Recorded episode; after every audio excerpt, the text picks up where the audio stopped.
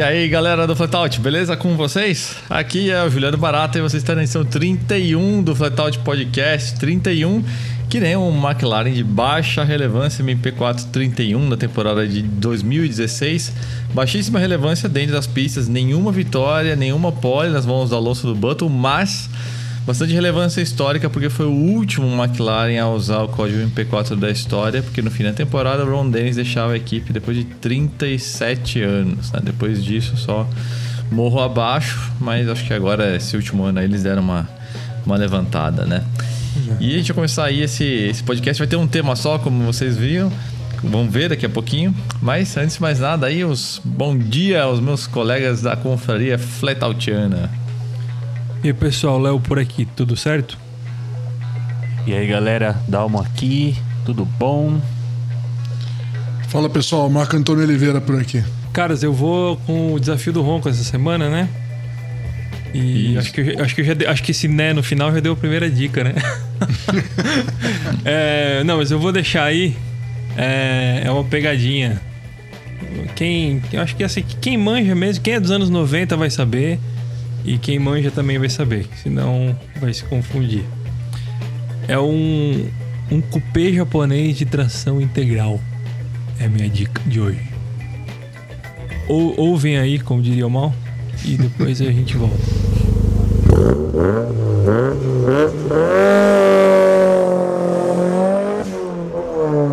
Beleza? No final eu dou o resultado pra vocês.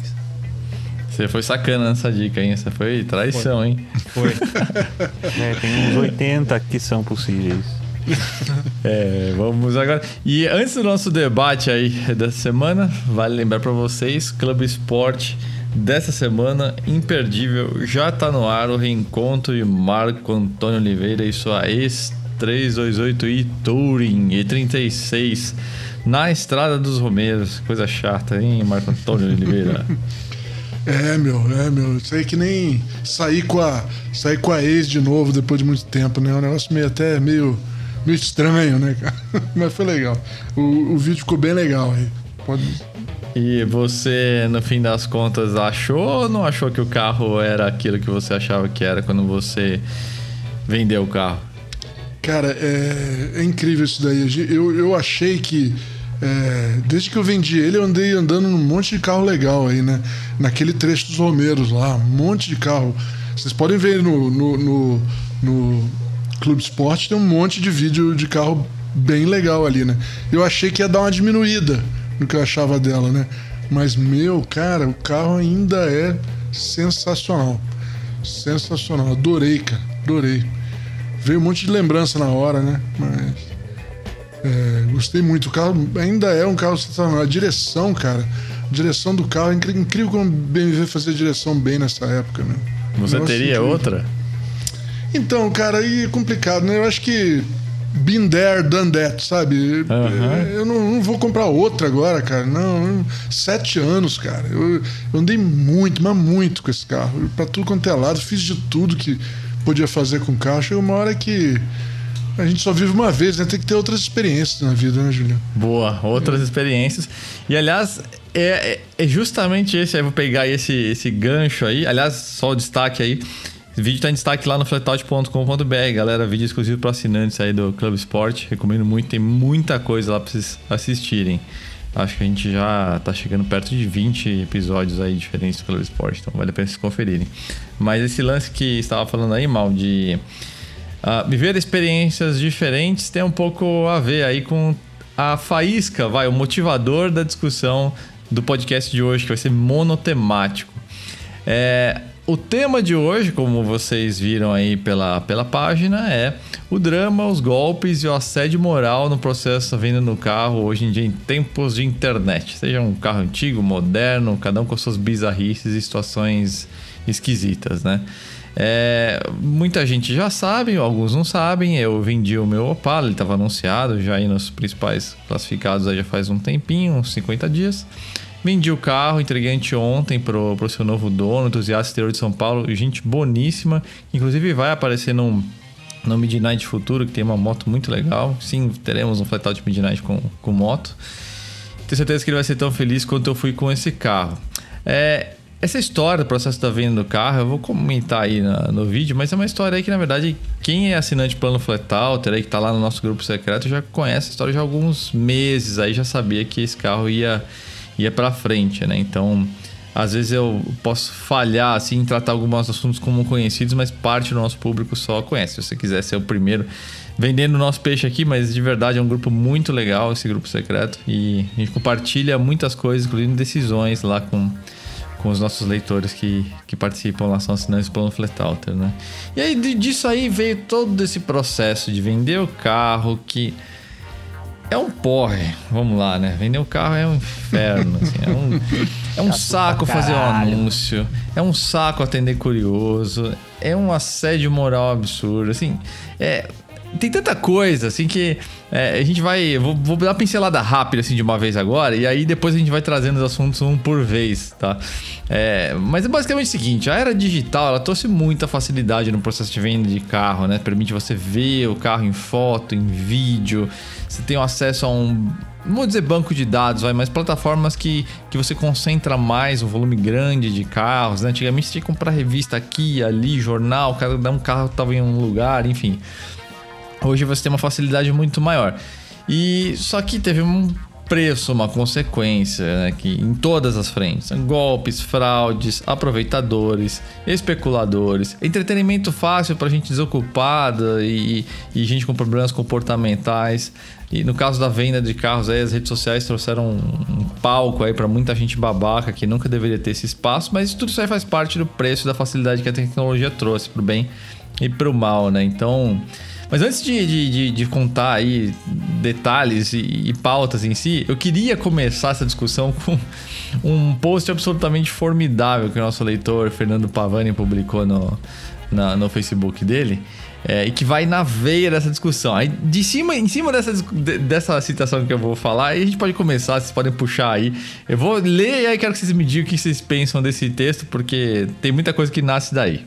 é, é curtinho. Inclusão digital.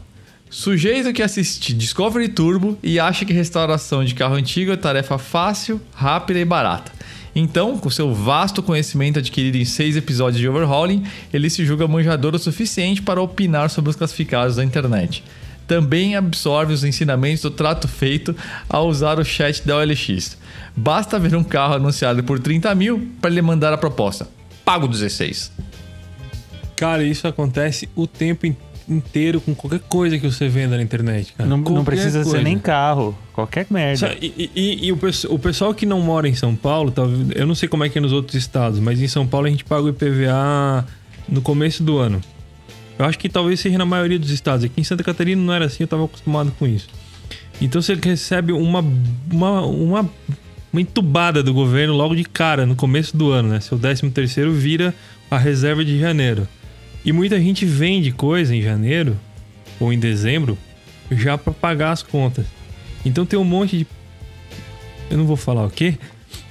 Que acha que você tá ferrado e começa a te explorar. Primeiro que eu já acho uma, uma sacanagem você explorar um homem que tá ferrado, né, cara? Às vezes é, é um pai de família muito ferrado, você vai explorar o cara. Mas eles presumem que você tá ferrado, entendeu? E aí eles fazem isso aí. Ah, pago. pa- Ah, você tá anunciando um negócio lá, que seja um carro, um videogame, qualquer coisa. Por X, o cara te oferece o X dividido por 3, né? 30% do valor. Como se, tipo, ah, muito obrigado por ter feito essa proposta de merda. Vou vender pra você sim. É, então, aí, eu queria perguntar pra você, olha, e pra vocês aí também.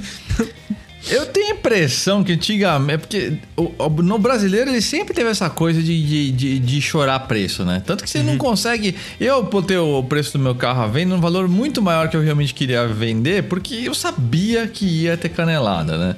É, virou Eu- eu tenho- padrão isso, né? Exato, isso acho que tá na nossa cultura. Mas eu tô com a impressão que esse negócio de trato feito, de canal de YouTube estimulando canelada e não sei o quê, parece que estimulou um tipo de proposta ofensiva, porque isso não acontecia há pouco tempo atrás. Não, esse negócio do cara mandar uma proposta que é um terço o valor do carro, metade do valor do carro. É, o Pô, cara eu, tá- Eu também acho. eu tenho vergonha, cara. Pô, eu tenho vergonha de mandar eu uma tenho, eu também tá- tenho. Pode falar mal, desculpa. Não, o cara que tá. Eu acho que essa parte aí do, do, da canelada aí desse tipo é muito porque você pega. Eu, eu muitas vezes nem respondo, cara. Porque você pega. O cara vai no. Você tá na cara que o cara vai lá no, no LX, pega os carros que quer e joga essa proposta para todo mundo. Porque é o tal negócio da facilidade. A facilidade que tem hoje de dele ver o carro e tal, ele, ele pega e, e, e joga para todo mundo lá.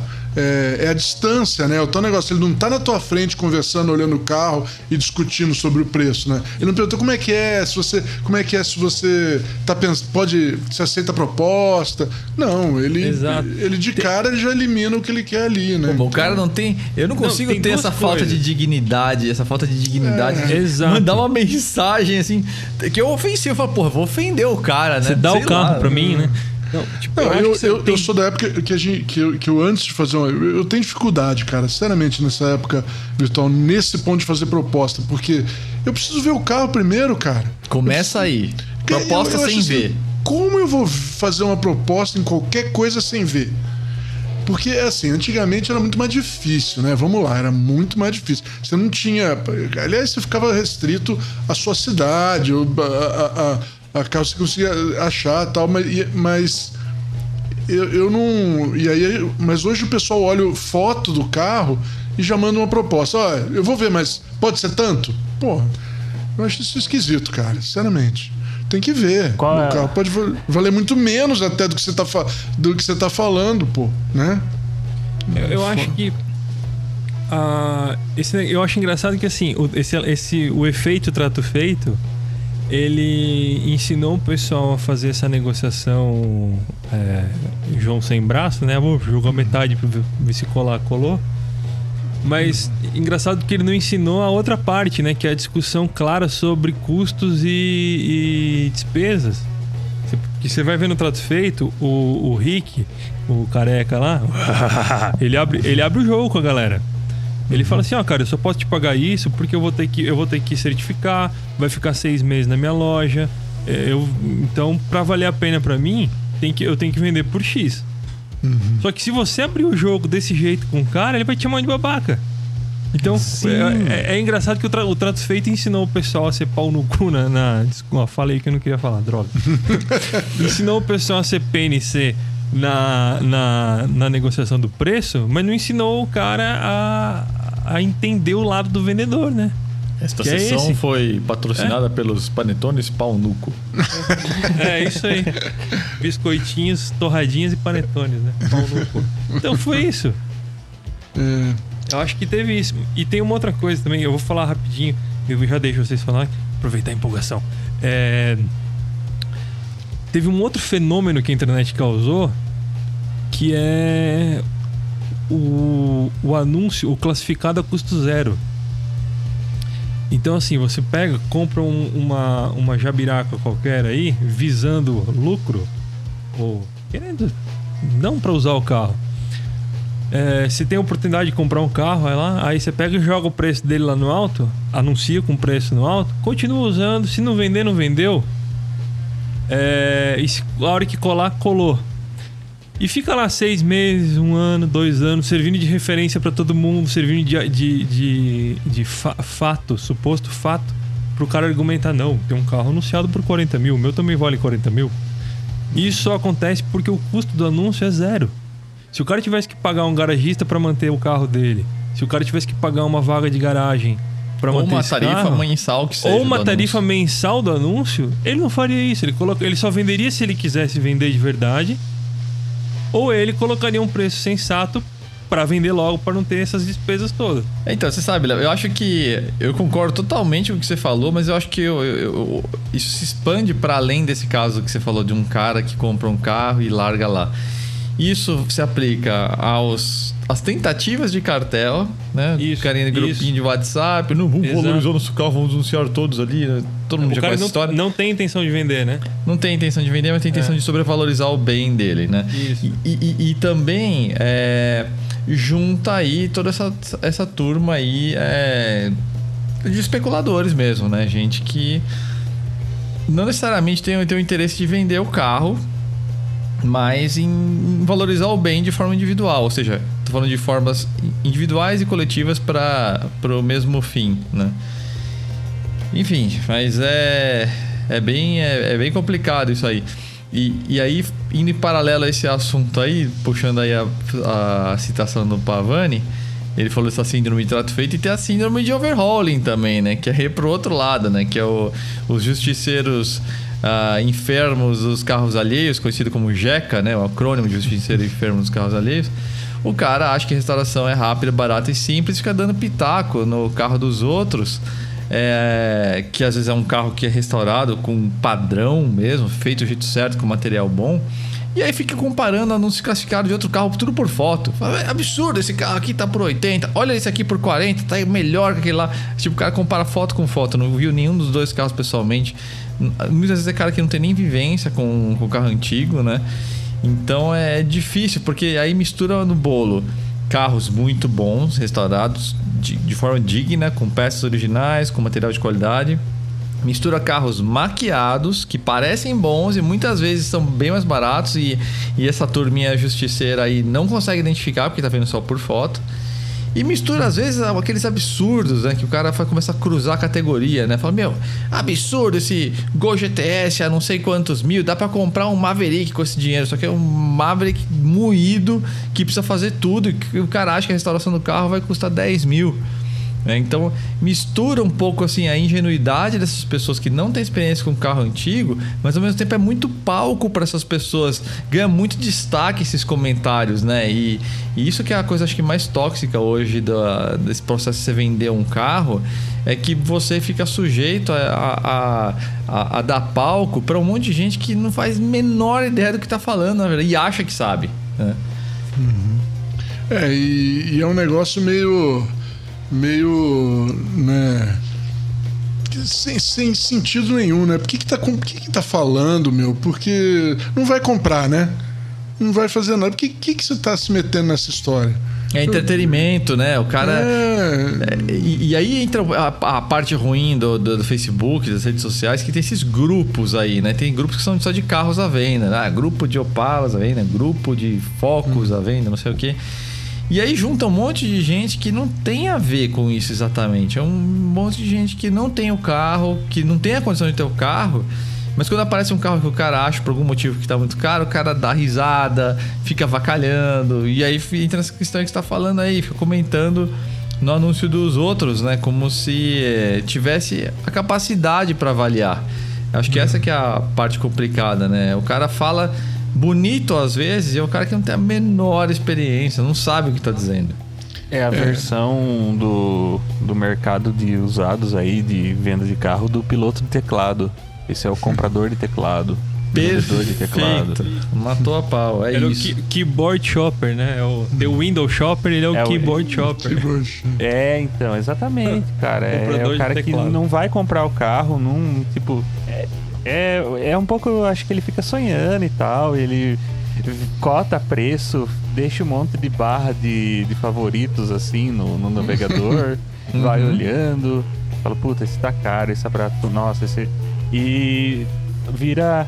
acha que virou autoridade no assunto. É, é um pouco de idealista, um pouco ingênuo, né? Porque no fundo é isso, o cara só avalia carro por foto, né? E mesmo os poucos porque ele viu pessoalmente, o cara não tem experiência com, com aquilo para. Eu digo tudo isso, gente, porque é muito raro você pegar uma pessoa que tem vivência, que você sabe que tem vivência, que tem experiência, que mexe nos carros, enfim, cara com história vivida com os carros. Você não vê esses caras caroçando no anúncio dos outros, é sempre moleque. Então é, é, é, é, um perfil bem específico, né? Aquela mistura de ingenuidade com, com idealismo, né? Com, com um pouco talvez de angústia ali, que puta, sonha, mas sabe que os carros estão ficando caros e não sei o que, se sente injustiçado, né? E aí extravasa, né? Esse, esse comportamento aí. E, e, do jeito que eu falei, fica parecendo até que o cara é uma vítima, mas boa parte desses caras são, são os baita cuzões, assim, a gente vê no, em comentários de, de anúncios dos outros um comportamento bem bem escroto, falar em termos bem, bem claros aí, bem desrespeitoso, coisa que o cara jamais faria pessoalmente. Essa que é a questão. de golpe. É, esse, golpe é, tá esse aí, é um... quer quem quer. É. Isso é um grande problema de, de todo esse tipo de comentário na internet que eu, sinceramente, eu, eu aprendi depois de muito tempo a ignorar sole, solenemente 90%. Principalmente se começou com começou com um negócio negativo, cara, eu não olho mais, porque dou um jeito de, de, de não olhar mais, porque é, todo mundo fica nessa agora. Você tá atrás da tela, não faria coisas que você faria de frente a frente, o que é, é. ridículo, mas é, é, a realidade, né? Mas você falou um negócio interessante, Mal. É, quase sempre quando o comentário é negativo. Cara, vamos lá, vai. Acho que todos os nossos leitores aí de bom nível, o cara vê uma coisa que o cara não gosta, o cara passa batida. É. Assim, por que, que tem esse mal de aeroporto que quando o cara vê um negócio que incomoda o cara de alguma forma, o cara tem que anunciar isso, tem que destilar isso, né? Então é, tem... Não é aeroporto, não precisa anunciar que você tá, sei lá, descurtindo é. a página ou é, ou porque você achou Como caro o carro alguma cara. Coisa. É. Como se fosse servir para alguma coisa. Ah, vou baixar o preço então. Aí que não vai mesmo, né? Só vai, só vai deixar nervoso. E tem outra coisa também que eu sobre esse assunto que eu queria falar, viu, Juliano? Não sei se eu tô te interrompendo, mas é, não, não. é eu acho também que Cara, é assim, automóvel, é, ainda mais pra gente, é mais do que só um preço, cara. Preço é uma base aí. Ou você tem o dinheiro para comprar, ou você não tem o dinheiro para comprar. Conviva com isso.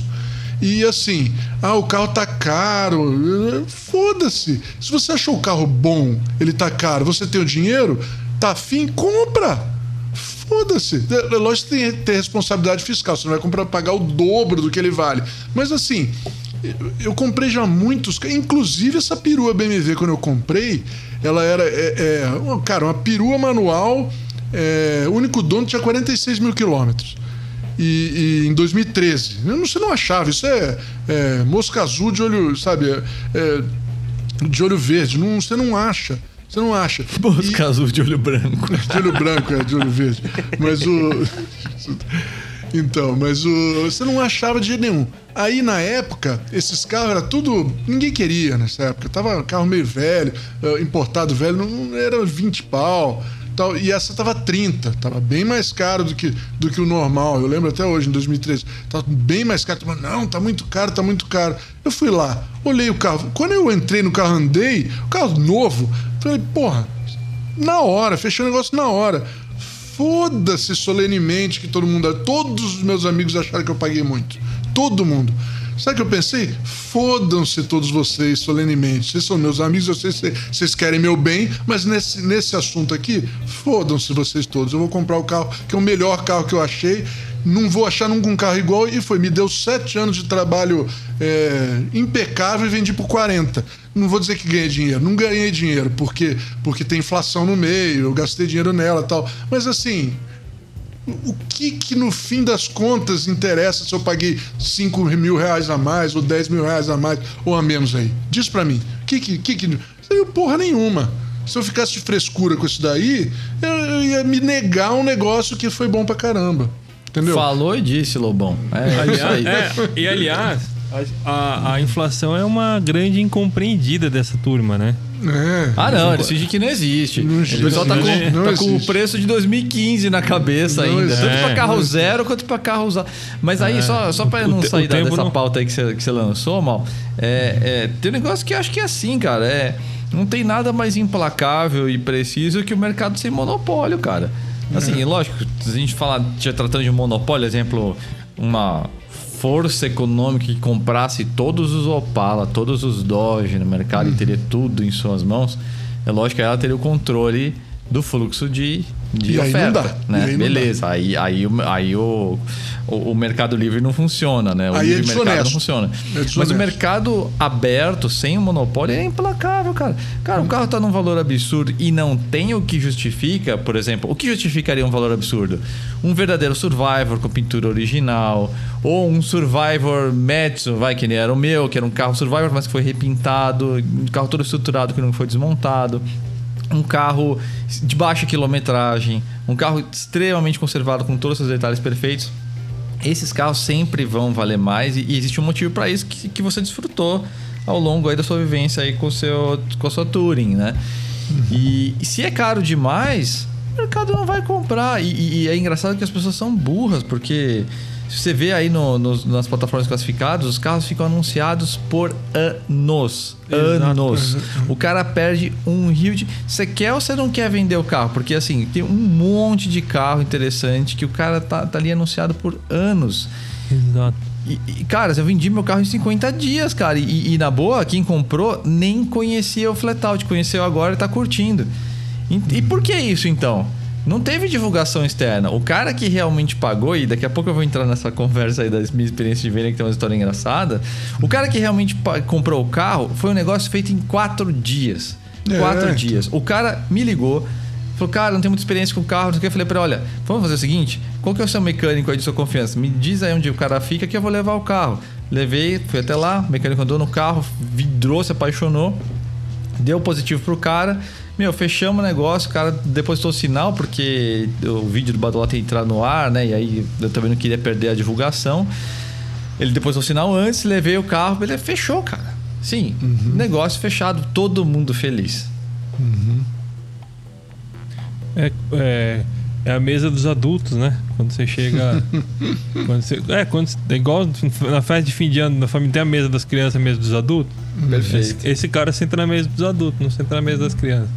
Exato. É, e esse é cara aí não. Esse cara aí não deve ficar na internet falando merda no anúncio dos outros, cara. E, é, sabe quem que é faz o negócio sério não, não fica, tipo. É, se expondo e na rede social. O cara é tá por trás. Vai lá, entra em contato com você, mostra o dinheiro, você entrega o carro e tchau. Todo mundo feliz. E aí, só, só apontar uma coisa, estou falando demais, mas é mais um ponto aí do Jeca, aí, o justiceiro enfermo dos carros alheios, é que o cara acha que tá fazendo um bem social, ironizando, denunciando, fazendo piada com o carro, ele só está conseguindo uma coisa: fazer o algoritmo do Facebook valorizar aquilo porque está engajando. Ou seja, aquele carro com valor ultra especulado está ganhando uma exposição que jamais teria se todo mundo simplesmente ignorasse. Fala, esse louco aí, desce a barra de rolagem, dane-se. Deixa é. esse cara no esquecimento, gente. Se liguem. Vocês ficam debatendo, fazendo piadinha, tirando sarro, não sei Compartilhando, dando... né? Vocês compartilhando. Cara, vocês estão dando palco e cada vez mais justificando a inflação que vocês estão achando que vocês estão combatendo. Porque aí vai parar num outro carro e fala: não, esse carro aqui tá 150, acho que eu 140 eu consigo. Uhum. Vocês estão valorizando um negócio invalorizável. Uhum. É, e, e, é que nem a história do. a famosa história do, do Gol GTI a 115 mil. Até hoje eu fico ouvindo, o nego fala, discute isso. Eu fico pensando, caramba, cara, esse assunto não morreu? Ou deixa lá, um carro vendeu por 110. Não quer dizer que todos estão vendendo por 110. Se você quer comprar uma, um, um, um GTI, dá para achar mais barato. Por que, que todo mundo só fica falando desse negócio aí? Exato. Esquece essa história, meu. É o que eu falei do, do, do, do Civic inflacionado lá do, dos Estados Unidos. É, aquilo lá ele se, tornou, ele se tornou, tipo, era o melhor carro possível que você tinha para comprar. Uhum. É, tipo, era o, o, o, santo grau, né? Do, do, uhum. do, do, daquele modelo. Então, o, o, pessoal acha, ah, agora é, todos os carros vão custar isso, estamos fodidos. Não, não é assim. Porque quando você pega o melhor carro de todos e vende pelo preço X, você estabeleceu um teto para ele, né? Então, uhum. Então todos os outros que não são que, que não são não vão estar no nível daquele vão custar abaixo daquilo. Então, no, no fim das contas, o Gol, de, o Gol GTI de 110 pau não é um negócio tão ruim assim como o pessoal achou que fosse. Uhum. Né? Tá certo que não vai mais ter o de 25, 30 pau, porque já não tem muito tempo. É. Mas, mas, é, mas vai ser só quando esse carro de novo passar de 110 publicamente é que o resto vai chegar nesse preço, cara. É, eu, eu penso um, assim. um mito social, né, que as pessoas estão acreditando agora, de que o cara especula, aí um bando de, de tonto faz um cartelzinho e joga o preço para cima. Existe esse mito que assim as pessoas vão aceitar aquele valor e que vão começar a comprar o carro naquele valor. Ou seja, todo mundo idiota e só você é esperto, né? É, o cara é. que tá comprando é idiota, que tá pagando pra caralho a mais, e você que é o esperto, que sabe que o carro não vale aquilo. Gente, o mercado não funciona assim. É. Não, não, é o quanto que você quer vender, é o quanto as pessoas estão dispostas a pagar. Sempre eu, foi isso. Exato, e um bom exemplo disso foi quando eu fiz aquela seleção dos, dos nossos guias de usados, né?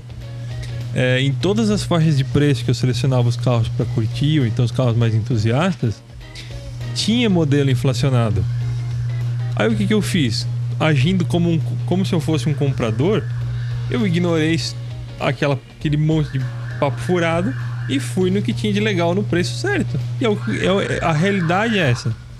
Um comprador real faz isso. Ele vai lá, não, eu não vou comprar esse carro por esse preço, eu posso comprar o outro carro por, por, por esse preço. Exato. É isso que o cara faz. É, então é... fica esse desespero como se fosse um bando de lemming, né? Comprando sem ver, sem analisar, sem pensar, né? Pagando valor absurdo. Gente. É, não, é quem tem dinheiro para comprar um carro é burro, né? O cara, é só ele é esperto, né? É, não sabe lidar com dinheiro, cara. Ô, Juliano, mas eu tô curioso aí. Você falou que tinha umas histórias legais do, do negócio do seu Opala lá. Conta pra nós aí, meu. Então, vamos lá, vamos lá. Então, o, o, negócio foi o seguinte, né? Eu fiz o, o anúncio do carro. a gente tá em 11 de fevereiro. Foi em meados de dezembro, aí meio pro fim de dezembro, quando a gente deu aquela desaceleradinha, tive tempo pra montar o anúncio, né? E aí teve um lado legal, assim, que, pô, tinha leitor que mandava mensagem, né? Uns chateados, outros aliviados. Pô, você não vai estragar aquele carro. Então, pô, sacanagem isso aqui. Então tinha esse lado, né? O público se dividiu ali entre os que, porra, não vou ver um Opala Coupé Cícero de rua e os que ficaram felizes que o carro ia sair imaculado das minhas mãos, né? Que eu ia modificar e tal. Então esse lado foi legal. É... Eu passei por um pouco de tudo, gente. Eu passei por duas tentativas de golpe, gente muito chata também. Resumo breve, assim. Um dos caras pediu um monte de foto do carro. Foto, meu, mas aqui tem pouca, pouca foto. Mentira, os anúncios tinha tudo 15 fotos para mais, né? Mas enfim, eu mandava, não sabia se o cara era real ou não, né?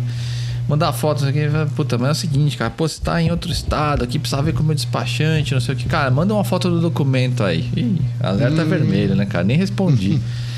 O cara queria do, do, do meu documento a pegar aí, Renavan, enfim, criar o anúncio clone, né? Para quem não sabe, aí, é, quem tá por fora aí da, desses meios de golpe, a tecnologia permitiu vários tipos de golpe, né? É, acho que eu vou falar dos tipos de golpe daqui a pouquinho, só porque senão eu vou sair da, da conversa do meu carro. É, me lembre aí só, se eu esquecer de falar dos, dos golpes aí depois. Um outro golpe, tentativa de golpe que eu sofri, que eu vou ter que explicar também daqui a pouquinho, é, é negócio de mostrar para um amigo. O cara liga para você, fala que tá interessado e não sei o que, mas fala, cara, não tem como você receber um amigo que vai olhar o carro e não sei o que, tipo, ah, tipo, ele vai mandar um terceiro, né? Isso aí já é também, tem a ver com tentativa de golpe aí, mas tudo bem. É... Cara, teve um cara que pediu para entregar o carro com o swap e a preparação feita. Aí, como que você responde isso, né, cara? Você, fala, meu, eu tô vendendo o carro. Se fosse para fazer tudo isso que você tá querendo fazer, eu ficava com o carro, cara. Eu tô vendendo o carro original. Você quer que eu modifique ele para é vender para você? É outra história, né, meu? É outra de... história. Não, e, para depois você ver se eu vou, se, se você vai comprar ou não o carro. Cara doido. Sério? Não, é, é, não é possível, né, gente? Eu, falo, é, eu fogo porque você tem que ser educado, né? Pelo menos eu, eu tenho é. dificuldade de mandar as pessoas tomar no cu, mas. mas é. Eu, eu, eu fiquei falando, porra, meu, ou você é muito ingênuo ou você é muito filha da puta, né? Porque é, é, é, é absurdo, né? Uhum. Aí teve uma outra, cara, que foi o cara ficou choramingando porque ia fazer um swap, não sei o que, ia ficar caro, porque ele ia vender o carro e não sei o que. Eu falei, pô, amigo. Então, isso não é um carro para você. Se não tem margem suficiente para você, o problema é seu, não é meu, né? Eu tô vendendo é. um carro, não tô vendendo o carro para você vender o carro de novo. Então, putz grila, né? Então, é aquilo, né? Pô, a gente Pô, todo mundo foi. Esses dois últimos casos, os caras foram super educados, mas, pô, é um abuso, né? É um assédio, gente. Vamos lá. Vamos usar um pouco mais de bom senso, né? Na hora de, de, de falar as coisas, né? De, de pensar nessas ideias. Aí eu, eu publiquei também o anúncio do carro em alguns grupos, né? De, de, de venda de carro, de venda de carro antigo, venda de Opala, não sei o que. Aí deu todas essas situações aí que a gente falou aí ao longo do podcast, né?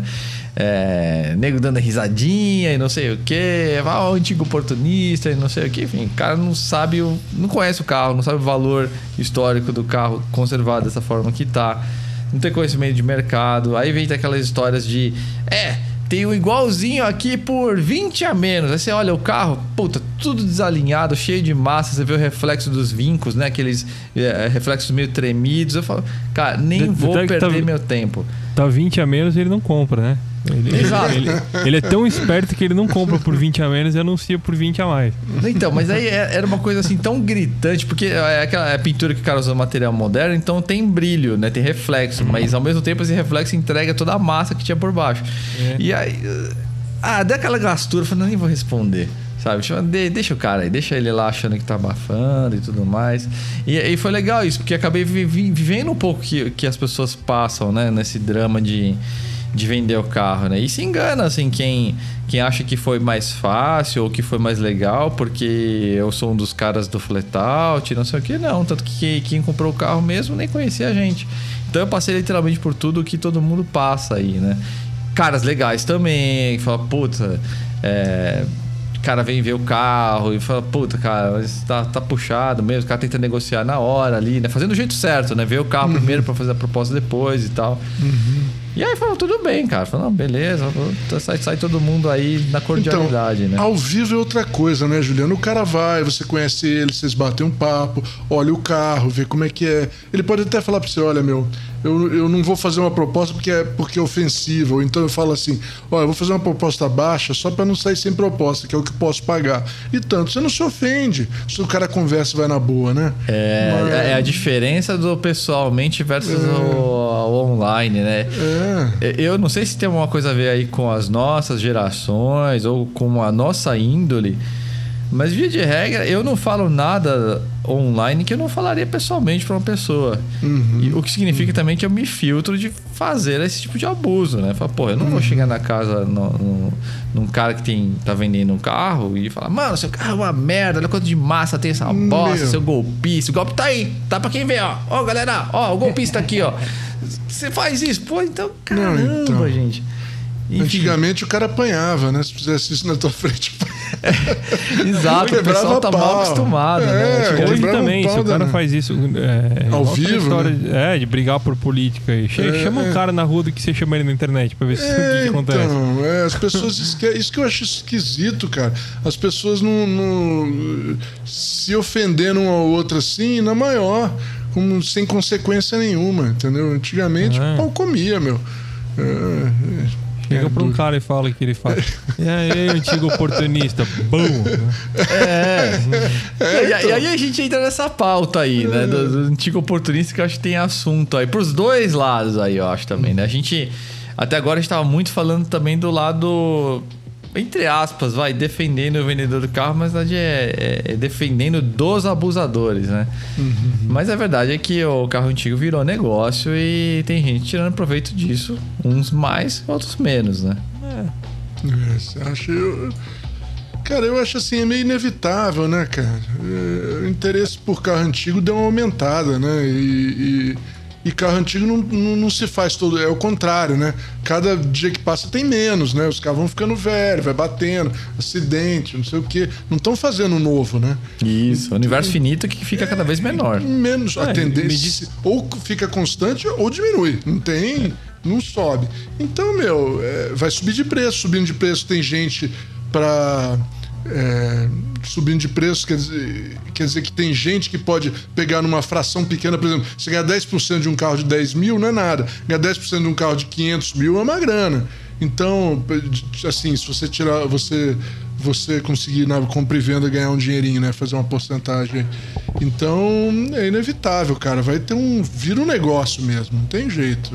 É, e tanto que teve a cruzada, né? A cruzada acho que já não, não tem mais muito, mas no começo dos anos 2000, tinha gente que viajava o Brasil inteiro coletando esses carros, assim, de senhorzinho que ainda tava por fora, a criança tava quente, vendia o carro é, por 200 até, reais. Até 2000 e... 2009, 2010, acho que ainda tinha isso, né? É, mas assim, esse tipo de o, coisa... Tem o Colin Crab também, né? Sabe da história do Colin Crab? Não, aquele, cara, que, aquele, que, veio buscar os carros, né? Nos anos 80 tem um livro, ele é. saiu um livro que eu não comprei ainda porque custa 100 dólares, mas, é. mas é, ele escreveu um livro contando, ele disse que ele conta todas as histórias dos carros que ele levou do Brasil para fora, cara. Só é. coisa. Foi, meu... Se eu não me engano, foi ele que descobriu aquele Alfa Romeo, que é um, um, um dos carros sim. mais valiosos do mundo, aquele 8C convers, é, conversível. ele é. mesmo, ele mesmo. Ele, ele descobriu, ele descobriu o, a, fre, a grade do carro na Argentina e o chassi do carro no Brasil. e aí depois juntaram tudo na Europa e agora é um, o décimo carro mais caro de todos os tempos. Isso aí. E descobriu um monte de carro Ferrari, é. Maserati, é. o Diaba 4, cara. É, descobriu tudo que tinha de legal no Brasil. Levou tudo embora. muita coisa, né? Os gentleman drivers brasileiros trouxeram muita coisa é. da Europa. Mas não tem mais nada. Pode, pode esquecer não, de é. procurar que ele levou não, tudo. Colin Crab levou tudo. é, não, tem, tem, aí esse lance aí dessas cruzadas e tal, tem esse lado negativo, né? Da beleza, né? Os carros viram negócio e tem gente ganhando dinheiro em cima disso. Mas ao mesmo tempo, embora seja um mercado finito, um volume de carros finito, caras, é, as chances, assim, o, o, o tudo que gira em, em, em, torno do qual gira interesse vai ter esse tipo de atividade. Gente Exato. intermediando, gente tudo. coletando. Assim, né? É, o que, que você quer? Você quer que as pessoas simplesmente não, não ganhem em cima de dinheiro e dinheiro em cima disso? Vai acontecer, queira ou não, goste ou não. A questão é aceitar que existe isso e ache o seu caminho, ué. Você não precisa comprar do cara. Hum. Eu acho tudo isso uma, uma, uma puta história de inveja, viu, Juliano? Eu acho tudo isso é inveja, cara. O cara não pode comprar. Porra, eu não, eu não posso comprar Ferrari, não posso comprar Porsche, mas eu não fico chorando aí que é, subiu de preço, é, é antigamente. Imagina. Teve uma época que eles custavam 20 mil. Cara, meu, tipo. Eu, Perda de tempo, cara. Perda é, exemplo, exemplo os 993, né? Que, que é, valia cento eu... e poucos conto há, há, um bom tempo atrás, né? Que na verdade valorizou uhum. até lá fora bem antes. E que é. hoje estão carros aí de, na faixa de sete dígitos já, né? Entrando em isso. sete dígitos. É. É e aí, é isso. A demanda é essa, cara. As pessoas estão aceitando pagar. Uhum. E é isso. Eu acho, que, eu acho que eu já contei a história de quando eu, eu, eu sonhava em comprar um, um Opala SS, né? No meu primeiro trabalho. Uhum. E eu sempre procurava carro velho no. Foi em 2003, 2004 isso. É, eu sempre procurava carro velho no Mercado Livre e por aí. E numa dessas buscas, nessa época os Opala SS em bom estado custavam entre 7 e 10 mil reais.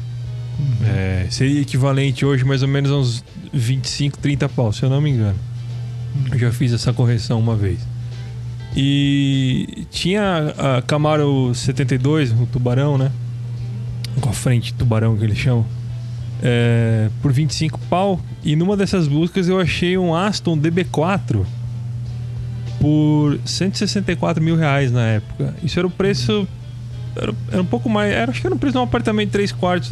O, o, valor da minha casa na época. No caso do meu pai, no caso, né? Uhum. Na época. É, quanto vale um Aston DB4 hoje em dia? É. Não quero nem saber, mas é. é muito mais do que isso aí. É, e tipo, uh, mesmo corrigindo, você pega 164 pau, hoje deve estar tá, hoje deve estar tá, é, 500, 600 mil reais. É, um Aston custa. Um DB4 chega já tá na casa do milhão de dólares, eu acho, né? Sim. Deve estar tá por aí. É, e, mas isso aconteceu com, com todos os segmentos que envolvem coleção e objeto colecionável, né? não é só com carro. É, porque a China é. também entrou, né? A China aconteceu, aconteceu com, com, com, com, instrumento musical, com selo, com arma, com obra de arte, com bicicleta, com disco, com livro. É a China. É a China, gente. Revista e... em quadrinho, cara. Tem, tem, tem Hot é, Wheels e gibi de. Jogo gibi, de videogame, aquele... cara. Jogo de, video... jogo de videogame, dá bem lembrado. Carta de, de Magic, cara. Um negócio é. de papel. Tipo, um, Você pega um papel pequeno ainda. O próprio trato hum. feito, né? O cara foi lá vender a, a, a fita original do Mario lacrada. no, no, coisa custava não sei quantos mil dólares a fita, o cartucho original lacrado. É, eu acho que. E, e, e só um complemento em relação às coisas do universo finito de carro antigo. Uma coisa que, que é engraçada é que essa galera choraminga, mas também não olha pro lado, né? Porque é, tem um monte de carro interessante ainda. A gente já, a gente já falou isso num podcast, inclusive. Temos matérias, uma lista de carro. Temos listas de carros sobre, isso, de falando de, olha, esses carros ainda não pegaram preço. Aí sempre tem aqueles cabações que comentam assim, agora que o Fleetwood falou, vai valer duas vezes mais.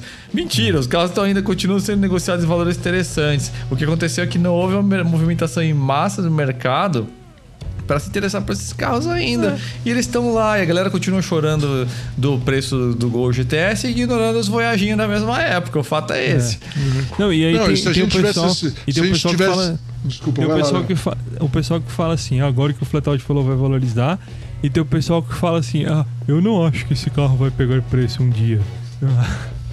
Aí ele não compra, né? Aí daqui a cinco anos, porra, é um absurdo esse carro tá custando esse preço. É lógico que você É verdade. Seu, é seu verdade. Trouxa. Falavam, ó, de, tor todo mundo torcia o nariz e falava mal de Gol GTS, Gol GTI, é. isso há 15 anos atrás. Isso.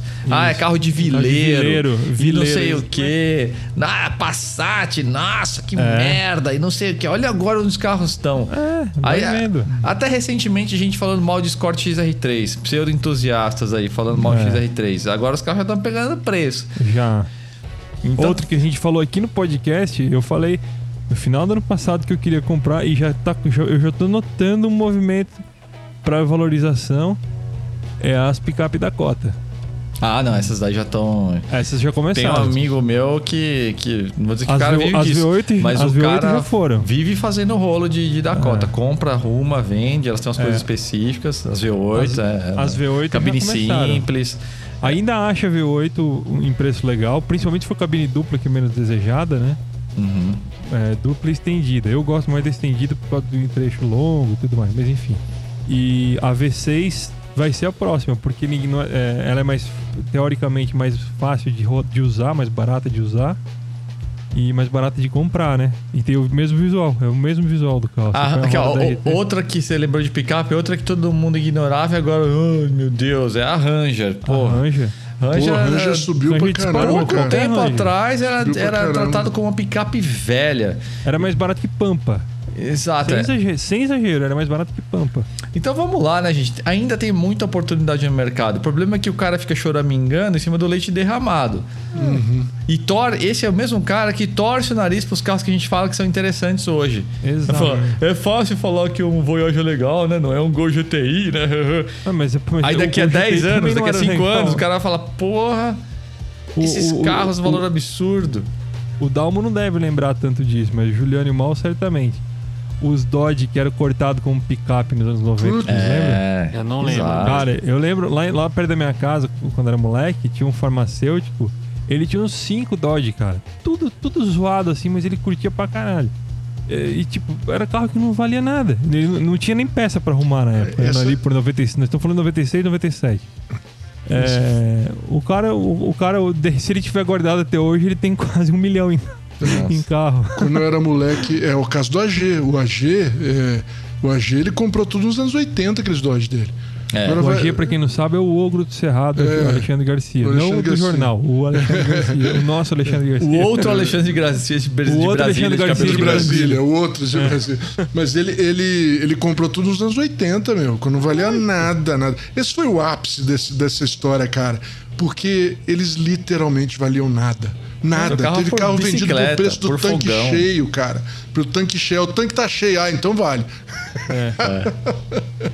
Vale e dura só duas voltas. É, não. O cara tirava a gasolina e jogava o Dodge fora. Eu tava, Mas... eu tava notando, eu, eu, comecei a procurar mais carro de novo, porque agora a gente tem a, a, a lasanhona aqui, né? Uhum.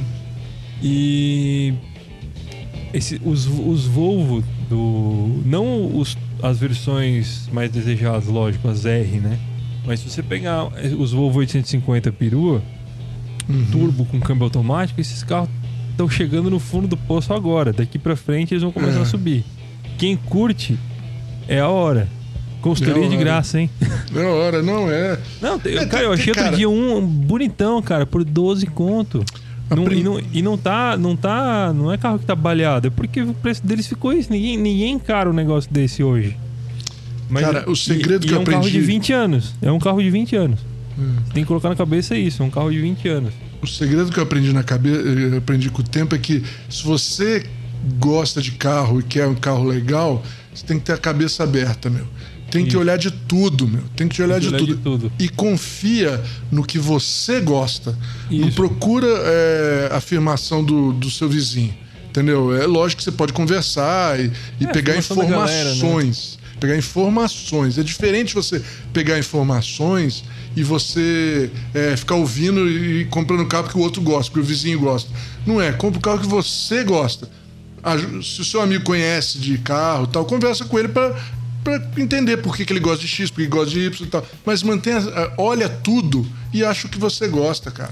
É, e... o problema, Mal, é que as pessoas, boa parte dos entusiastas, ou não vou dizer pseudo-entusiastas, mas tem uma, um comportamento que é muito ingênuo e, e, e danoso, que é o cara depender da aprovação social.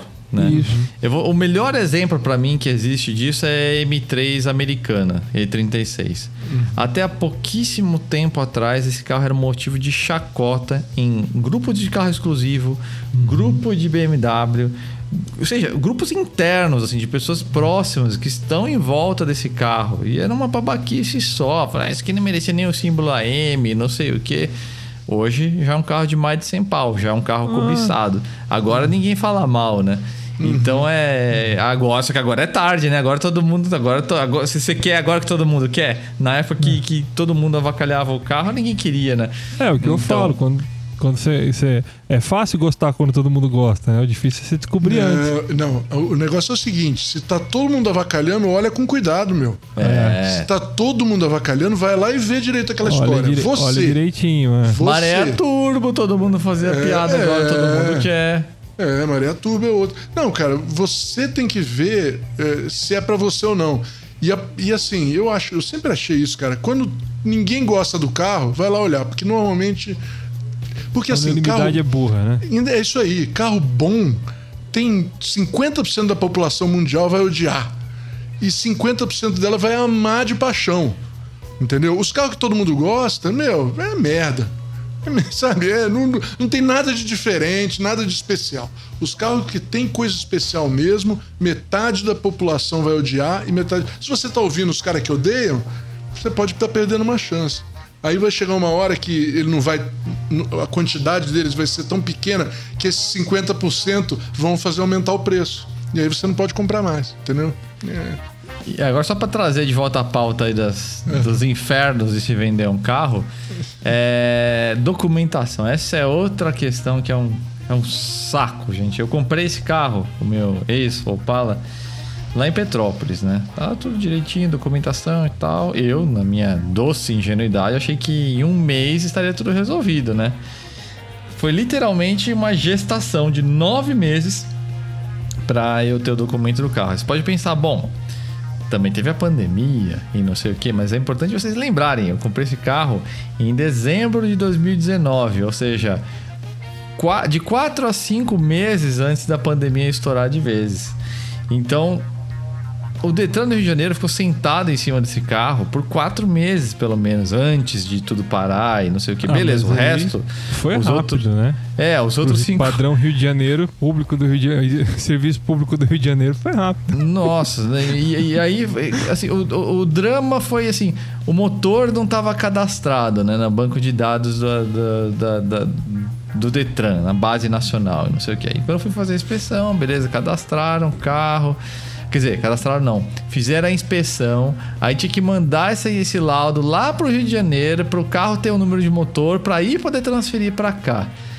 Cara, os caras ficaram sentados em cima desse negócio por meses, meses. E depois que o Detran voltou, os Detran voltaram à atividade, ficaram sentados mais quase dois meses em cima disso. Então o resultado disso eu fiquei quase um ano esperando o documento do carro que não tinha nada para regularizar, a não ser cadastrar um número de motor.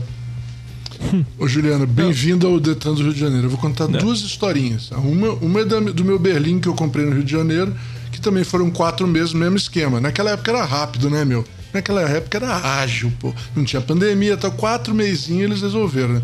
Mas eu vou contar outra história para você que é mais antiga, mas não mudou, mas não mudou muito. O Detran do Rio de Janeiro realmente, infelizmente, é, é para ser evitado a todo custo. Eu, quando eu, eu fui criado no Rio de Janeiro, em Niterói, na cidade, na magnífica cidade de Niterói. É daí que e... veio merda. É, veio merda. e eu, eu não sou carioca, mas, mas fui criado no, em Niterói. E, e, quando eu fiz 18 anos, eu tirei minha carteira de motorista lá, né? Muito tempo depois, eu fui no ano que eu fui me casar, é, eu fui assaltado, já morava em São Paulo, fui assaltado, é, o cara levou minha carteira, todos os documentos e tal. Aí fui tirar a segunda via tal, de saiu. Um ano depois chegou o RG, que era do Rio de Janeiro também, né?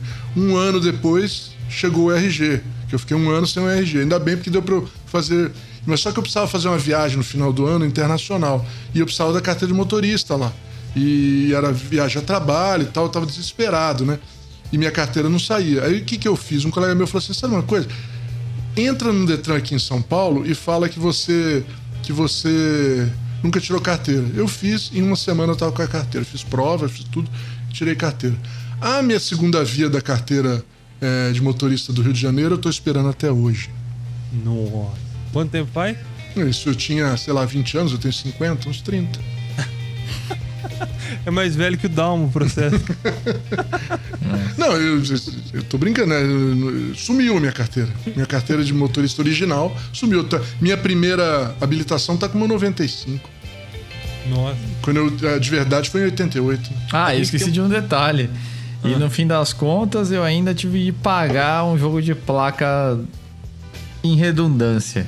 Eu já tinha avisado uh, para o despachante que o carro já tava com as placas novas, né? Mas milagrosamente eu falei, foda-se, vou pagar esse negócio, não aguento mais. Eles ganharam no cansaço. Eu, eu, eu também tenho duas histórias de Detran mal. E uma com a carteira de motorista também. A, a minha primeira habilitação é, foi feita 10 anos depois da sua. Eu, eu entrei com o processo, eu não tinha dinheiro para fazer a carteira com 18 anos, eu fui fazer só com, com 19. Com, com, 19, com 20, aliás, fui fazer com 20 anos. Eu iniciei o processo em 2004. 2000, é, 2004 para 2005, foi. E eu trabalhava num horário bem, bem acho que era, da, era eu trabalhava da 1 às 7. Eu estudava de manhã e trabalhava da 1 às 7 no departamento de trânsito da cidade, não do estado, né? E eu tinha que fazer as aulas, as aulas teóricas já, né? E as aulas começavam às, às 6 e 15 e eu, saía às 7, eu, não, eu sempre perdia a primeira aula. E para resumir, para resumir a história, eu eu tive que recuperar essas aulas, essas primeiras aulas que eu não fiz sempre nos sábados, né? E só que eu levei seis meses para fazer tudo isso. Aí o, o, o, nesse, nesses seis meses mudou uma regra que invalidou o comprovante de residência que eu enviei para os caras em fevereiro. E aí eu fiquei esperando, tipo, e nada. Aí um dia eu fui lá na, na, na autoescola e falei, o que que tá acontecendo que minha carteira não vem? Aí a mulher se tocou de procurar o que aconteceu. Ah, é que o seu comprovante de residência é inválido. Eu falei, por quê? Ah, porque ele tem que ser atual. Mas ele era atual quando eu mandei. Ele era de fevereiro. Não, é que agora mudou o regulamento e tem que ter no máximo dois meses. Eu falei, mas vocês que demoraram para fazer tudo aqui. Aí eu tive que enviar um outro negócio para Florianópolis, na época não era digitalizado, né? Você, você mandava para para autoescola, o mandava por malote para capital. Aí chegou lá, ele ficou. Uh, deram confirmar a entrada, e na época eu trabalhava no departamento de trânsito da cidade, né? Então eu entrava no sistema para ver se já tinha uma, uma CNH vinculada ao meu CPR. E nada, nada. Aí dia 6 de setembro, antes do feriado, eu entrei, nada. Dia 8 de manhã, por, eu falei, ah, vê aí só pra ver se tem. Tava lá, minha primeira habilitação foi emitida no dia 7 de setembro. Tinha alguém, pelo jeito, tinha alguém trabalhando no Detran para emitir minha carteira no dia 7 de setembro, né? Porque... Aí a primeira saiu como dia 7, a segunda saiu como dia 8. Não sei, a, a primeira habilitação, né? Mudaram a data depois no sistema. e a outra história não é minha, a outra história é de um Project Cars que a gente tem no site do Yuri Franzoni, é um flat outer, um camarada nosso, tá sempre comentando lá no nosso grupo no Facebook. E ele contou, quem muita gente deve lembrar, o Project Cars 509, é um Miata vermelho. Ele foi fazer o, ele comprou o carro em São Paulo, levou para o Rio Grande do Sul, ele mora no Rio Grande do Sul. E por causa desse dos imprevistos, compromissos e tudo mais que a, que a que a gente chama de vida, ele ficou com pouco tempo para fazer a transferência do carro, né?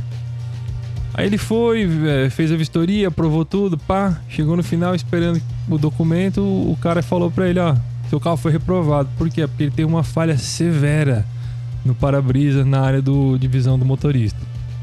É, primeiro que o para-brisa inteiro era a visão do motorista, né? Já, já acho estranho isso. E depois, quem quiser ver a foto, tá lá no, no, no post dele, do, na matéria dele do Project Cars. Era aqueles picadinhos de pedra um pouquinho maior só. O cara reprovou. Aí ele foi lá, é, voltou, é, tentou, tentou fazer o reparo, voltou, o cara viu que era reparo, reprovou de novo.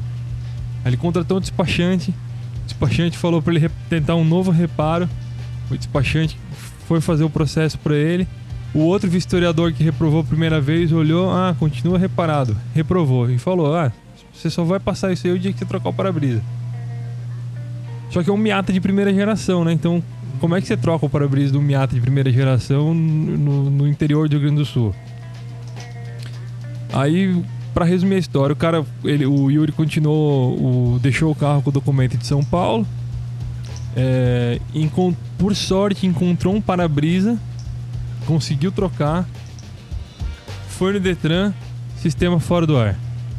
Voltou no outro dia, voltou no outro dia, foi, fez a vistoria, beleza, foi pagar, pagar o licenciamento, tinha restrição administrativa. Aí ele perguntou o que que era, o sistema não era integrado, não conseguia ver, ele ia ter que falar com o Detran de São Paulo. Aí falou o Detran de São Paulo, descobriu o que, aconteceu. Como levou seis meses, quase seis meses o negócio da transferência, pra ele procurar o, o, o para-brisa novo e tudo mais, o licenciamento em São Paulo venceu e deu restrição para ele transferir para o Rio Grande do Sul. Aí o cara teve que pagar, teve que pagar o, a vistoria, o licenciamento de São Paulo. Só que a Secretaria da Fazenda de São Paulo não estava conversando com o Detran de São Paulo porque já tinha comunicação de venda do carro para o Rio Grande do Sul. Mas é um inferno, né, não. Né, aí é nada um se, e nada se, é não tem nada integrado, né? A única coisa que é integrada é a multa dos caras. É, é, é inferno. É para te beneficiar, não é nada integrado. Aí para o, o, ele tem uma parte engraçada, ele foi engraçado porque não é comigo, né? Ele foi atrás do ele foi atrás do dono do carro para ajudar ele, o cara não atendia mais o telefone. Aí no dia seguinte a secretária do cara mandou uma mensagem dizendo que o cara tinha morrido. Meu Deus. Ah, meu Deus. o, o, dono do carro morreu e tipo, morreu no, enquanto ele tava tentando falar com o cara. No final das contas, ele conseguiu fazer, acho que a secretária ajudou ele e tal, ele conseguiu é, licenciar, trocou o para-brisa, o vistoriador ainda falou, ah, consegui um para-brisa. E na hora que foi imprimir o, o documento dele, o sistema caiu de novo. o sistema caiu de novo, ele teve que voltar no outro dia, mas ele falou que não tava, não tava mais... É, já não tava mais nem estressado porque tinha finalmente conseguido resolver o negócio. Ele comprou o carro em fevereiro e só conseguiu licenciar no, na metade de agosto, cara. De fevereiro de 2019 e licenciou na metade de agosto de 2019. 19 ou 17. Yuri, desculpa que eu não lembro qual que foi a data. Mas foi seis meses para licenciar o carro que só tinha um picadinho no para-brisa. Só. O, o só do isso. Juliano foi pior, então, meu. O Juliano só foi isso. pior. É, Não, bateu recorde, mas a, teve a pandemia aí que adicionou uns é. 4, 5 meses aí, né? De é. inércia, né? O dele foi é. seis meses fora de em situações normais, né? É, o meu já tava, já tinha até. É, é por sorte também tinha essa questão, né? Por conta da pandemia a fiscalização estava bem mais laceada em relação à documentação, né? Mas eu já estava dando com o documento do carro em nome do dono antigo e para cá. Falei, eu que não vou deixar de, é, de aproveitar o carro enquanto esses caras ficam sentados em cima de, de um papel. Né? É. E, e, e fala de golpes aí, a gente está passando agora uma hora aí no, de de podcast, é uma, um assunto importante aí desde essa pauta aí do inferno que é você negociar e vender um, um carro, né? Agora quantidade de golpes que existem, né? Até há pouco tempo atrás, poucos anos atrás, tinha um golpe só que era bastante comum no meio de carro antigo, que era o golpe da reserva falsa de um carro clonado. De clonado não um clone de, de físico, um clone de anúncio, né? funcionava assim: o cara fazia um anúncio. Uh, pegava às vezes fotos gringas, né? Pegava ali um Dodge Dart, sei lá, meio barn find, assim, né? De um ângulo que não aparecesse. Uh, não aparecesse placa, que não aparecesse os carros do fundo, né? Que tivesse uma certa cara de galpão no Brasil, assim, né? Uma coisa mais rústica. Fazia anúncio falso lá e era um valor abaixo do valor praticado no mercado, né? E aí quando você ligava pro cara, ou você mandava uma mensagem, o cara fala, puta, mas o carro tá praticamente vendido, cara. Tem um cara que tá vindo de não sei da onde, depois de amanhã, não sei o quê. E ele pega os caras no desespero e fala, ó, oh, cara, eu só seguro esse carro aqui para você se depositar um sinal. Aí o cara depositar um sinal, e nunca mais via esse dinheiro. Algum tempo depois sumia o anúncio, sumia tudo e você perdia esse dinheiro. Muita gente fez muito dinheiro com isso e muita boa parte desses golpistas estavam concentrados lá no, no Rio Grande do Sul. O que é uma droga, né? Porque aí, por todo mundo que é entusiasta e, e, é legítimo, né? Que trabalha, seja trabalha com isso ou que tá tentando vender um carro no Rio Grande do Sul, agora fica com esse fica com essa, essa pecha, né? Teve, até hoje. Teve uma variação. Teve uma variação mais sofisticada desse, desse, desse golpe que, que o cara chegava a dar o endereço do carro, né? O cara, ia, o, cara che, o, o comprador comprava o carro, o cara recebia um cara que tinha comprado o carro dele, ele nem sabia que o carro dele tinha sido vendido. Alguém pegou o carro do cara e anunciou. E quando o cara ia ver, eu, eu não lembro como é que era feito isso. O cara chegava, o cara tinha algum esquema com Detran, alguma coisa assim. Mas tinha essa variação também. E hoje tem, tem vários outros golpes, né? Então hoje você tem. O clássico é o sequestro do WhatsApp, né? Você. Não sequestro daquele outro trote clássico de dizer pai, mãe. E aí era a pessoa tentando roubar dinheiro. Não é esse. É, é um no qual você faz um anúncio. E aí o, o pilantra uh, entra em contato contigo se passando pela, pelo suporte da, da empresa de classificados e dizendo que tem um erro no cadastro, não sei o que, que vai ser tirado do ar o anúncio em 12 horas ou em uma hora. Você precisa clicar nesse link aqui para você para você regularizar a situação. E aí era um link, na verdade, de resgate de senha do WhatsApp, do seu, do seu próprio WhatsApp. E aí eles pediam para você mandar o código é, para o golpista que aparecesse na tela, né? Dizendo que fazia parte desse processo. Aí você passava o código e aí, na verdade, estava desbloqueando seu WhatsApp você perdia seu WhatsApp. E os caras, né, esse golpe bastante atual, acontece com muita gente até hoje. E aí, com isso, o cara tem o seu WhatsApp e aí ele passa a mandar para todos os seus contatos mensagem pedindo dinheiro, que está numa urgência, não sei o que. E, enfim, é um golpe que nasce de um classificador de carro, mas o golpe não é no, no anúncio em si, né? E tem um golpe que esse é tão sofisticado que eu levei um tempo, caras, para entender. Mas olha só o nível da cara de pau e da sofisticação da trama que o cara tem que fazer para pensar nesse golpe. E é um golpe que está acontecendo direto também em todo o Brasil. Olha só como funciona. É, é complexo o negócio. Começa que o golpista ele entra em contato com um anunciante real que está vendendo um carro de verdade. Ele finge ser um cara interessado no carro e colhe um monte de informações específicas do carro, pede fotos adicionais. Lembra que eu falei lá atrás que tentaram fazer isso comigo?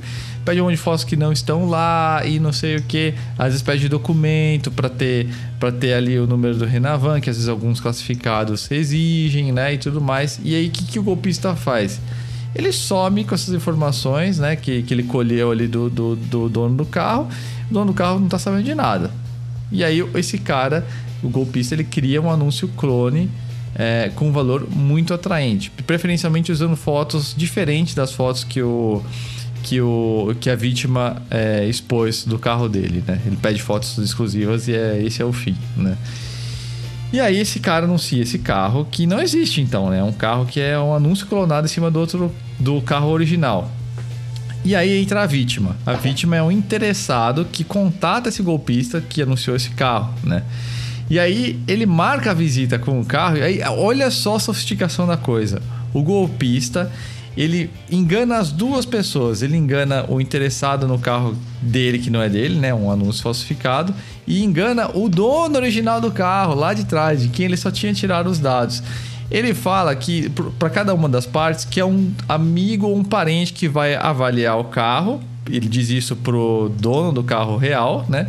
E ele diz que é um amigo ou parente do, carro, do, do cara que vai ver o carro, que vai é, inspecionar o carro, né? E aí qual que é o lance? Ele fala para as duas partes, fala, olha, mas só não entra na questão de valores e tal, sabe como é que é, né? Hoje em dia fala de dinheiro, né? Com mesmo amigo, mesmo parente, né? Complicado e não sei o que. Então, o cara tem uma cara de pau tão grande que ele bota cara a cara a vítima compradora e a vítima que é dona de verdade do carro engana os dois, porque na ligação prévia ele impede, ele constrange, né? ele impede que essas duas frentes falem sobre valores, né? o cara que está indo ver o carro acha que é o irmão do dono do carro. E o cara que está mostrando o carro acha que é o irmão ou filho do comprador. E aí qual que é o lance? O cara deixa armado um jeito, ó, se você gostar do carro, golpista, né? Se você gostar do carro, ó, a gente passa os dados e não sei o que, enfim. E o cara, então, a vítima, que, que seria o comprador, ele deposita na conta desse laranja aí e o cara some com o dinheiro. É tão complicado de entender e de explicar, mas o que me surpreende é a, o nível da cara de pau do cara conseguir botar cara a cara as duas vítimas, né? O cara que acha que tá comprando aquele carro e o cara acha que tá vendendo o carro. Eu já vi isso, já vi um vídeo sobre isso e, tipo, nem era carro colecionável, nem era carro caro, era uma moto de 12 mil reais. O cara pegava nessa, ele pegava, tipo, 7 mil e sumia. É, esse golpe, inclusive, é muito frequente não em carros antigos, tá, gente? Mas especialmente em carros de alto giro. Justamente pela essa volatilidade. Ah, é HB20, a FITs, motos. Que é justamente essa coisa aí do, do giro rápido, né? Então é, é especialmente nesses carros que esse pessoal atua. Então, além de todas as questões que a gente falou, todo esse assédio moral que existe, toda essa coisa do, do tribunal aí, dos jecas e tudo mais, ainda tem esse lado aí, né? E tem o lado também dos especuladores, do pessoal que, enfim, que dos cartéisinhos, né? Enfim, então tudo. Eu sabia que isso ia acontecer. É tanto assunto que a gente passou de uma hora e dez de podcast para arranhar a superfície de, desse assunto que é. E ainda assim a gente não sai do, do site de procura procurando carro para comprar, né?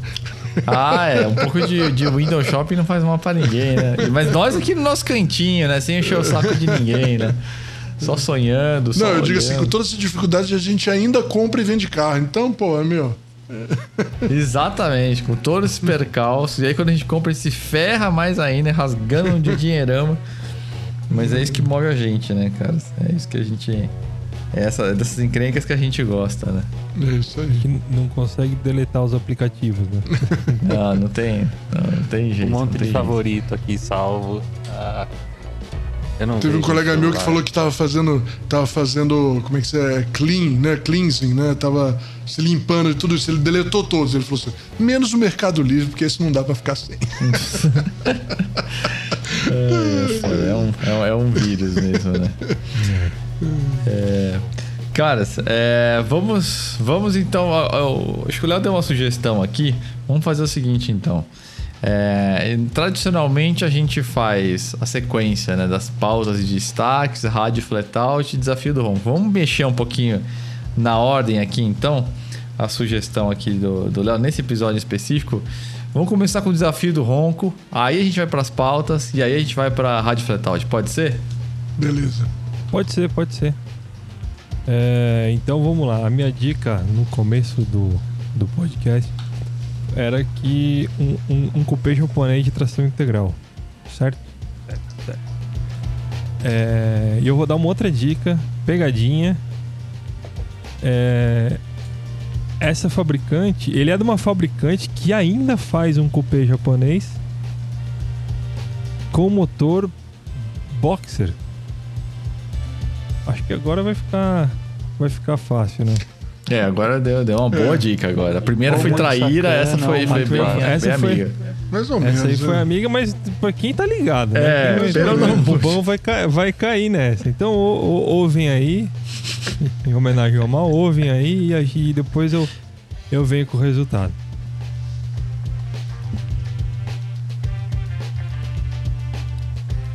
Então, acho que. Acho que deu pra enganar, né? O pessoal deve Muita gente deve ter pensado no, no 22B, talvez. Mas a real é que esse carro é um, um, um outro ícone dos anos 90, pelo menos para quem viveu bem os anos 90, né? É o Toyota Celica. Celica. Como é que o Japa fala, Dalma? Serica. Serica. O Serica. Serica, né? né? Toyota Serica. Toyota Serica GT4. É, eu falo que ele é um ícone porque eu acho que foi o primeiro esportivo da Toyota que eu conheci antes do, do Supra mesmo, nos anos 90, porque ele era o carro do Sega Rally, né? Ele tinha o a livery da, da Castrol E ele foi o carro que ganhou, em uma geração, ele ganhou o campeonato de pilotos de 90 com o Carlos, Carlos Sainz, o, o pai do piloto de Fórmula 1. É, ganhou o, de novo em 92 com, com o Sainz, já nessa geração do, desse ronco aí. Ganhou em 93 com o Cancunen, Cancunen. E em 94 com o DJ Oriol. E também foi o carro que ganhou dois títulos de construtores e foi o, o, o, protagonista da, da trapaça mais bem elaborada da história do automobilismo mundial, que foi aquele restritor com uma passagem secreta, né? Em 97, 6. Temporada de 96. Então é isso. A Toyota ainda a, a, Toyota faz um coupé com motor boxer. O pessoal que achou que era o Subaru por causa do BRZ não é, por causa do GT8B. Foi uma pegadinha, então é isso. E, e, eu quero aproveitar, porque hoje as minhas matérias de, de destaque foram completamente inspiradas no, nesse desafio. É, esse caso aí da, da, da, da trapaça mais bem elaborada é uma matéria que a gente tem no site, está explicado em detalhes com um corte da, do, do restritor para entender direitinho. É, chama Como a Toyota fez a maior trapaça da história do automobilismo. É um post de 2019, vão ter que procurar na busca do site ou no Google, mas procurem como a Toyota fez a maior trapaça do automobilismo, Flatout, vocês vão achar. E a outra é um questionamento que eu fiz essa semana sobre a Toyota também, que tem a ver com. Na verdade, essa foi a pauta que inspirou o desafio do Ronco, né? A matéria que inspirou o desafio do Ronco. Por que, que a Toyota não é vista como uma marca de entusiastas, uma marca esportiva, não só no Brasil, onde ela é a marca do, do Corolla e da Hilux, mas também no mundo, né? A Toyota não é a primeira marca que a gente pensa quando, quando fala em esportivos, né? Apesar de ser a, a marca japonesa mais bem sucedida no Mundial de Endurance e no Mundial de Rally, né? E ser a única estrangeira a vencer na, na NASCAR. E a única então, que está investindo título em esportivo. Da... Mais o quê? Uma das poucas que está investindo em esportivo mesmo hoje em dia. É, é não, e é um dos cara. últimos redutos dos esportivos puristas, né? O próprio GT86, o Yaris GR, eles dizem que vão fazer uma versão de de, de rua daquele do carro de Le Mans. Então é um questionamento que eu fiz. Porque lá eu dou alguma sugestão, o que, que eu acho que, que falta. Por que, que eu acho que a, Coro a Corolla. Aí, é tão. É, é tão ligado ao Corolla que eu chamei de Corolla. Mas enfim, por que, que a Toyota não tem essa imagem de carro esportivo, tendo feito, tendo feito até o motor dos Lotus, né, cara? Então a são Toyota, essas aí. Toyota tem dono, meu. Toyota tem dono.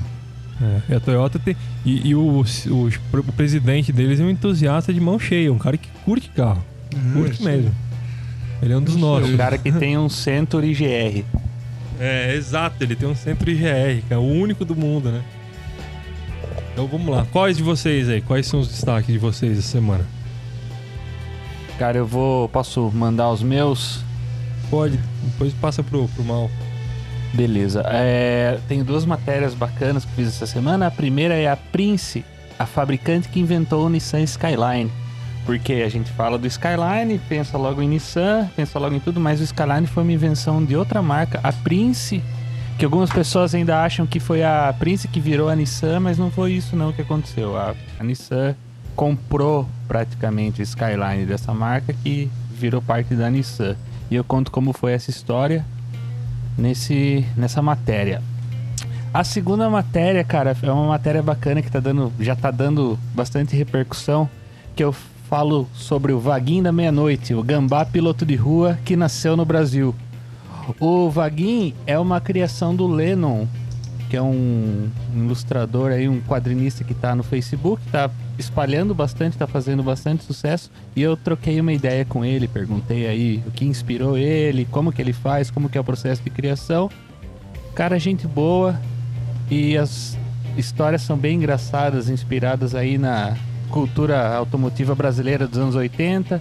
Um pouquinho de Wangami de Night, um pouquinho de Nichel D, um pouquinho de, de besterol Bem engraçado mesmo, tem umas tiradas, umas referências muito legais para quem é entusiasta, principalmente dos anos 80, até 90 e 2000, porque ele mistura tudo. E foi bem bacana conversar com ele, fazer essa matéria aí. Quem acompanha pelo Facebook as histórias aí vai curtir. E é isso. Mal, o que, que você tem aí pra gente? Então, pessoal, essa semana eu vou recomendar. É, uma foi a matéria que saiu sexta-feira passada, que é a importância e os incidentes por trás dos nomes do fabricante. É uma matéria bem, bem light aí, pra, mas falando sobre é, as, as, várias maneiras que os fabricantes usam para nomear a sua empresa, né, basicamente. É, tem várias historinhas legais, eu gostei de fazer isso daí, eu acho que vocês vão gostar também. E o segundo é, é um, uma matéria sobre um carro que eu gosto muito e eu acho, é, eu acho totalmente maluco esse carro, que é o, que é o Oldsmobile Toronado, né? Então eu fiz uma matéria que é o V8 Big Block tração dianteira ex o Toronado 1966. Era um carro que em 1966 saiu com um motor V8 de 7 litros, quase 400 cavalos e tração dianteira. É um negócio assim que a maioria das pessoas nem, nem, nem sabia que existia.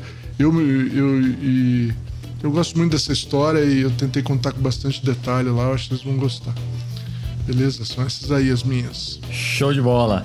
Vamos então agora para o quadro de encerramento em específico, em especial dessa edição aí 31 do podcast Clássica Rádio Flatout. A gente está se aproximando aí de uma hora e vinte de podcast, então eu vou rapidinho aqui trazer para vocês uma das músicas mais perigosas para você dirigir à noite, seja na cidade, seja na estrada.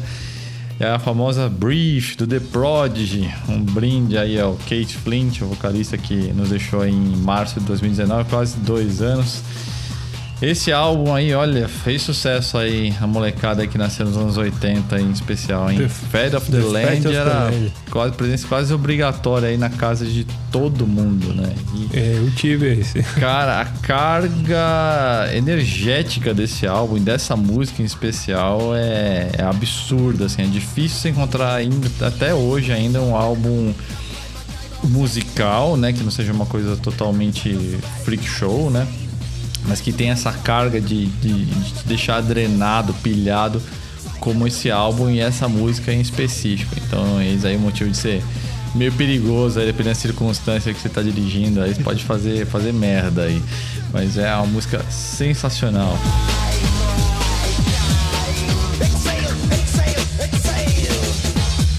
É a música do Berimbau, né? É. Posso, eu já posso pegar a, falar a minha? A minha também é dessa época, um pouco, acho que é um ano, um ano, um ano antes, um ou dois anos antes. É, é Stone Temple Pilots, que eu acho a melhor banda dessa, desses, dessa era grunge é, na qualidade dos músicos, né? Eu acho que talvez o Alice in Chains também, mas eu gosto muito, eu gosto mais do, do Stone Temple Pilots, que é a, a, a e a música não é. A música não é os sucessos, aqueles maiores sucessos, é uma música mais desconhecida chamada Art School Girl. É, voltando ali ao que eu tava falando, acho que o Stone Temple Pilots eles são uma banda com muita qualidade técnica por causa dos dois irmãos que fazem o, o baixo e a guitarra, o Robert DeLeo, que é o baixista, e o Dean DeLeo, que é o guitarrista. Eles têm muita influência de de jazz, mas eles conseguiram fazer uma das, algumas das melhores músicas da época. E essa música é do disco, se não me engano, o terceiro disco deles, o Tiny Music Songs from the Vatican Gift Shop. Aquele disco que tem a, a mulher na, na piscina, ilustração, que tem o grande sucesso que é Big Bang Baby, né? Mas desse disco eu gosto mesmo dessa Art School Girl é uma música um pouco diferente daquele grunge que a gente tá acostumado deles. E eu acho que é uma das minhas músicas favoritas dele. Art School Girl, Stone Temple Pilots.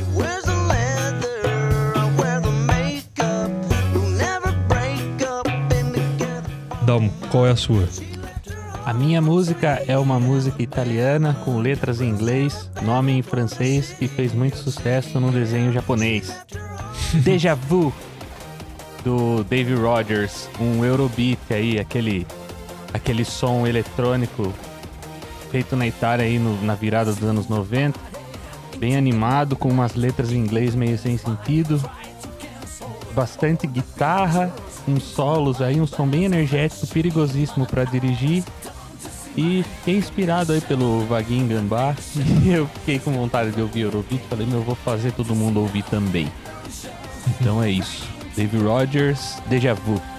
Clássica. Deja vu, I just been this place before. Higher on the street and I know it's my time to go. Então, pessoal, eu por muito tempo eu tava tentando achar uma, uma música em português aqui, uma música brasileira, para o pessoal não ficar falando achando que, que eu sou totalmente anglófico, só que eu tenho um problema, que eu acho que a música brasileira normalmente é uma merda. Então, então eu, tinha esse problema. Mas aí eu lembrei Pô, Lobão, de um... isso é uma contradição. é auto, Fora é autodepreciativo, né, cara? Mas eu, aí eu lembrei de um cara que eu gosto muito, que é o Sebastião Rodrigues Maia, da Tijuca. Entendeu? Ah. O Tim Maia, Tim Maia. O, a Tijuca é um bairro que eu tenho no meu coração, porque eu estudei na Tijuca de 1984 a 86, na Escola Técnica Federal Celso Sucov da Fonseca, do lado do Maracanã, e que é na Tijuca, ali perto da Tijuca, perto da Tijuca. E eu gosto muito, então, a história do Tim Maia é sensacional. Para quem não leu o livro do Nelson Mota, é, vale tudo. A vida do Tim Maia, vê porque o, o o Nelson Mota era amigo do Tim Maia, escreveu uma história muito legal sobre ele, né? É uma história que não dava para repetir, né, cara? O Tim Maia conheceu o Erasmo Carlos jogando bola na Tijuca, cara. Eles fizeram. Ele, o Roberto Carlos, o Tim Maia, mais um cara, fizeram um, um, um conjuntinho, que era os Sputniks, nos anos 50. É uma história que, meu, não dava para inventar. É muito legal. Mas enfim, disco do Tim Maia que é essencial, que eu gosto dele, eu não gosto dele daquela época que ele ficou velho e não aparecia em show nenhum. É, eu gosto mais é do começo mesmo, eu gosto do disco 1971. O disco inteiro é sensacional, de cabo a rabo. Ele começa com Festa de Santo Reis, engrena no Eu Quero Dinheiro e vai embora, cara. Só tem musicão, é muito legal. Eu tive que escolher uma, então eu fui pra música mais emblemática dele aí. É, Você que é a música, a música que ele fez pro Roberto Carlos cantar e o Roberto Carlos nunca cantou. Mas é isso aí. Tim Maia, você.